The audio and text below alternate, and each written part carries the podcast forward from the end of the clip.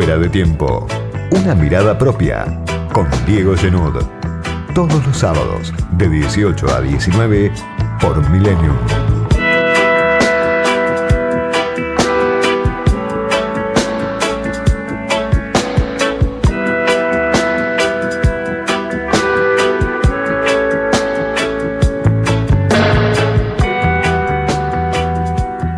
Entramos a discutir, casi sin darnos cuenta, la pesada herencia que dejó Mauricio Macri. Entre la discusión por la deuda, entre la urgencia de la peste, en los últimos días apareció la herencia, muy clara, aunque quizá no esté puesta de relieve como creo yo que, debería hacerse. Alberto Fernández se cansó de decirlo, no quería discutir la herencia. Ese argumento de campaña que tanto le sirvió a Macri para gobernar, que le sirvió en su momento al kirchnerismo, que le sirvió a Macri en los primeros dos años, Alberto Fernández dijo que lo dejaba de lado, lo desechaba. Sin embargo, dos hechos esta semana que terminó que me parece que ponen en primer plano la discusión sobre la herencia inevitable que deja Mauricio Macri los dos hechos en el Congreso. La bicameral de la deuda esta semana, donde el gobierno logró tratar el informe del Banco Central sobre la deuda y la fuga, que la semana pasada en este mismo espacio comentamos. El informe del Central que habla del mercado de cambios, de la deuda y de la formación de activos externos durante el 2015-2019. Formación de activos externas conocida como fuga de capitales. La deuda y la fuga se discutió la semana que pasó en el Congreso y ese informe del Central no solo mostraba el endeudamiento récord que contrajo Mauricio Macri con vencimientos de cortísimo plazo, esa verdadera bomba de tiempo para el presidente Fernández, sino que además hacía hincapié en la fuga de capitales.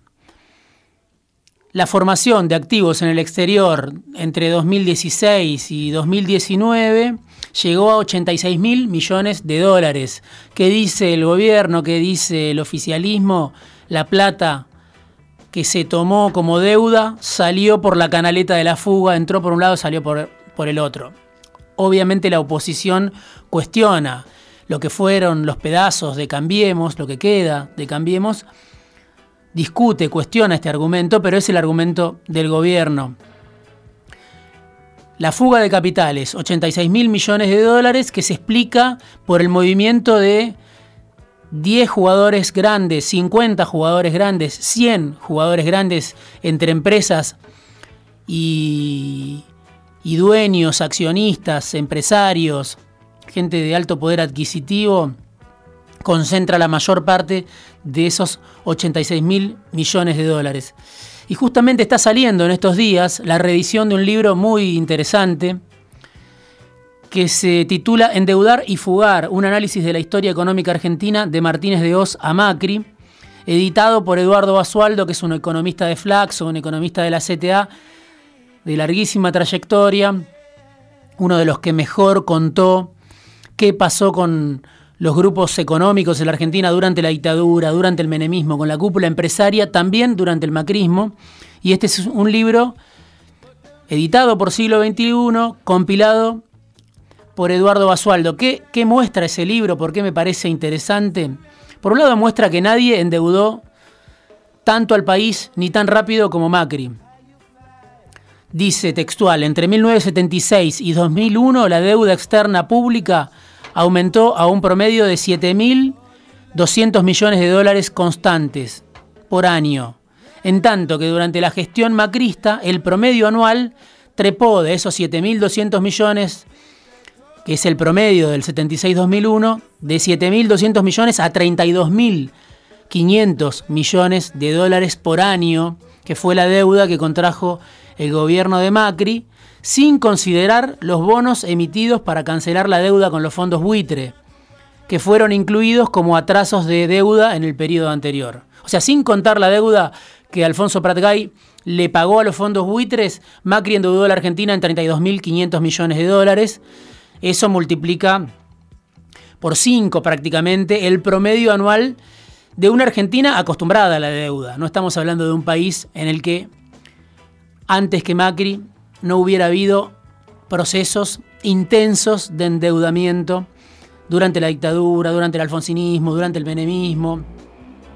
Y durante el kirchnerismo pasaron otras cosas que, por eso me parece también interesante, el libro de Eduardo Basualdo, también se analizan. Hay fenómenos estructurales, además, como por ejemplo, algo que cualquiera sabe, la dolarización del comportamiento social.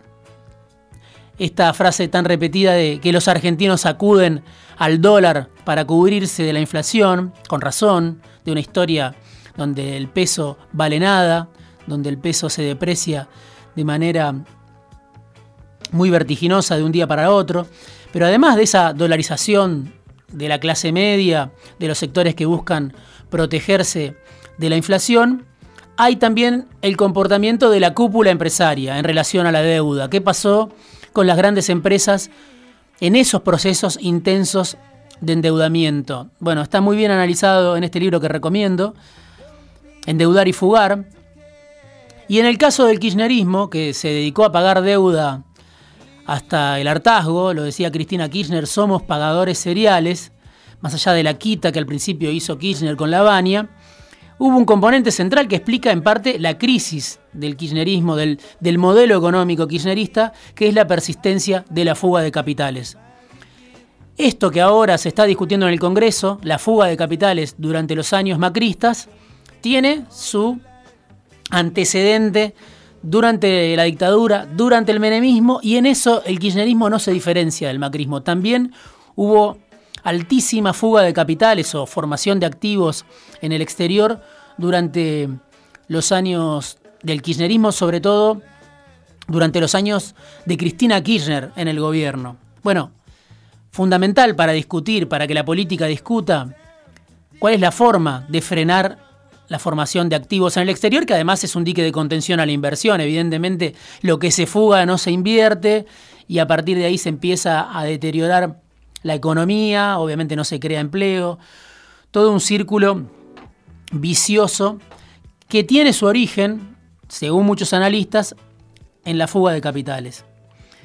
Luciano Laspina en el Congreso esta semana hizo un esfuerzo descomunal, es muy interesante ver la sesión, el Zoom, donde se cruzaron Luciano Laspina con José Mayans, que es el presidente de la bicameral de deuda, el formoseño, que hoy obviamente es oficialista. Y Laspina hizo un esfuerzo descomunal para disimular, digo yo, a Macri en la, en la historia larga de la mala praxis. No para defender a Macri, difícil defenderlo, pero al menos decir, si van a mirar a Macri, miren también la historia larga del desastre económico argentino y ahí obviamente pidió investigar la estatización de la de, IPF, pidió investigar el dólar futuro, pidió investigar el cupón PBI, pidió investigar el pago de Kisilov al Club de París, pidió discutir todo, no hablemos solamente de la deuda de Macri, de la fuga de capitales durante el gobierno de Macri, más interesante me pareció lo que planteaba Lustó también en esa bicameral, diciendo, bueno, discutamos un poco esto, ¿no? ¿Qué pasó con la fuga durante los años anteriores? Que el Banco Central amplíe su informe. Es muy bueno, este informe es excepcional, el informe, dijo Lustó, pero que también se discuta la fuga de capitales antes, que no empezó con Macri. Si bien, repito, Macri endeudó a la Argentina como nadie. Otro tema de la pesada herencia que se discutió también esta semana en el Congreso vía Zoom, la bicameral de inteligencia. La denuncia de la interventora de la AFI, de la EXIDE, de la Agencia Federal de Inteligencia, que se llama Cristina Camaño, contra Gustavo Arribas y Silvia Magdalani. ¿Qué muestra el informe que presentó en la justicia, que difundió a través de los medios Camaño, que es la fiscal que en su momento investigó el crimen de Mariano Ferreira? muestra que Macri espiaba hasta a sus propios funcionarios, a sus ministros, a sus aliados, a sus amigos. Por supuesto, desde la oposición niegan que esto sea así, hablan de una operación del gobierno, pero puede gustar o no, Macri tiene una historia ligada al espionaje. el Fino Palacios se llevó a la tumba varios secretos, el comisario de la Federal que espiaba para Macri, que además está involucrado en el encubrimiento del atentado a la AMIA, que murió hace unos meses, e, explica mucho de una historia de Macri. Macri no empezó a espiar a sus opositores y a sus aliados durante su gobierno como presidente, durante su gestión como presidente, ya lo había hecho, espiando incluso a, miembros de su propia familia como jefe de gobierno de la ciudad, algo que por supuesto Macri niega, pero de lo que hay muchísimas pruebas. Pero tanto ese caso, el espionaje, durante el gobierno de Macri, durante la gestión de Arribas y Magdalani, que eran los dos funcionarios que puso Macri en la CIDE, algo que no inventó Macri, obviamente, el espionaje, que hicieron todos los gobiernos desde que volvió la democracia. Pero junto a esa denuncia que tuvo algún centimetraje, tuvo alguna repercusión en los medios, hay otro caso muy oscuro, del que casi nadie habla, del que casi nada se sabe, que se trató en esta bicameral de inteligencia fue el atentado contra un funcionario radical en 2018, un atentado con explosivos. No estamos hablando ahí de filtraciones, de captaciones, de que alguien leyó un mail, sino que hubo un, atentado, un ataque contra un funcionario del propio gobierno de Macri. Bueno, eso se está investigando hoy en la bicameral de inteligencia del Congreso. Alguien muy poderoso tiene que haber atentado contra un funcionario del gobierno de Macri. Bueno, este radical que en su momento estuvo ligado a Nosiglia, que trabajó con el kirchnerismo, que trabajó con el macrismo, seguramente José Luis Vila se llama, en algún momento va, a hacer noticia o, va a contar públicamente qué fue lo que pasó cuando le estalló una bomba en su domicilio particular. Claro, es interesante lo que dijo el presidente en su momento en el discurso, vamos a dejar atrás los sótanos de la democracia sacar a la luz la podredumbre, pero se contradice con el operativo del salvataje del cristinismo en el Consejo de la Magistratura contra un juez que se llama Canicova Corral. Un juez emblema de Comodoro Pi, emblema denunciado hasta, hasta el hartazgo también, Canicova Corral, por sus vínculos con los servicios de inteligencia, y no se entiende por qué el gobierno lo quiere salvar, después de que fue un juez obviamente puesto por Menem, funcional al kirchnerismo, funcional al macrismo, y ahora el gobierno quiere cerrar en el Consejo de la Magistratura cuatro o cinco investigaciones, procesos de juicio político contra este juez. No sé si con ese juez tan vinculado a los servicios de inteligencia se puede iniciar un proceso de transparencia como el que promete el presidente Fernández. Por eso sería interesante que la clase política en algún momento se ponga de acuerdo en algunas cuestiones mínimas. Ahora que se empieza a discutir la herencia, parece imposible que se pongan de acuerdo en algo porque siempre se suele investigar al perdedor. El delito no es robar, como me dijo alguien, sino perder en la Argentina. El delito no es espiar, sino perder. El delito no es fugar, sino perder. Entonces, claro, sucede que cuando se inician estos procesos de discusión sobre la herencia, siempre es para ver una parte de la herencia, en este caso la de Macri. Parece imposible, pero sería deseable que se ponga de acuerdo la política en estos dos temas, la deuda y el espionaje, temas de la herencia que dejó Macri.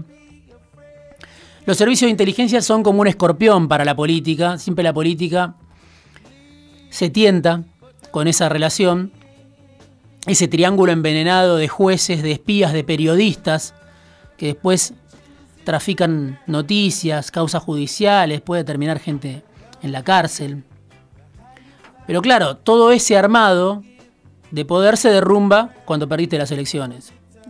Lo está empezando a saber ahora Mauricio Macri, ya lo supo Cristina Kirchner, lo supo Carlos Menem en su momento. ¿Qué es el laufar?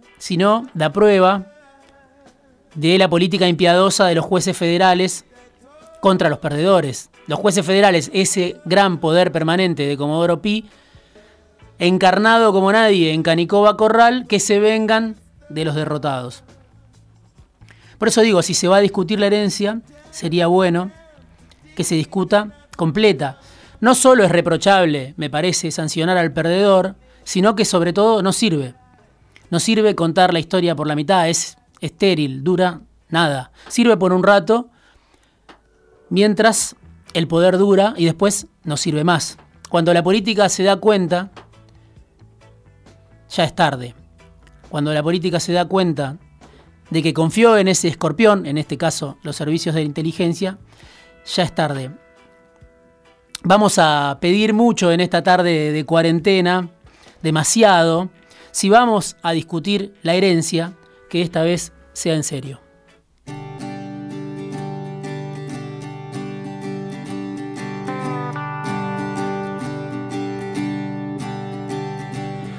Espero que la vida me lleve.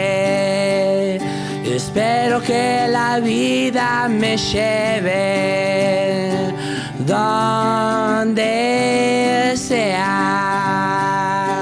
donde.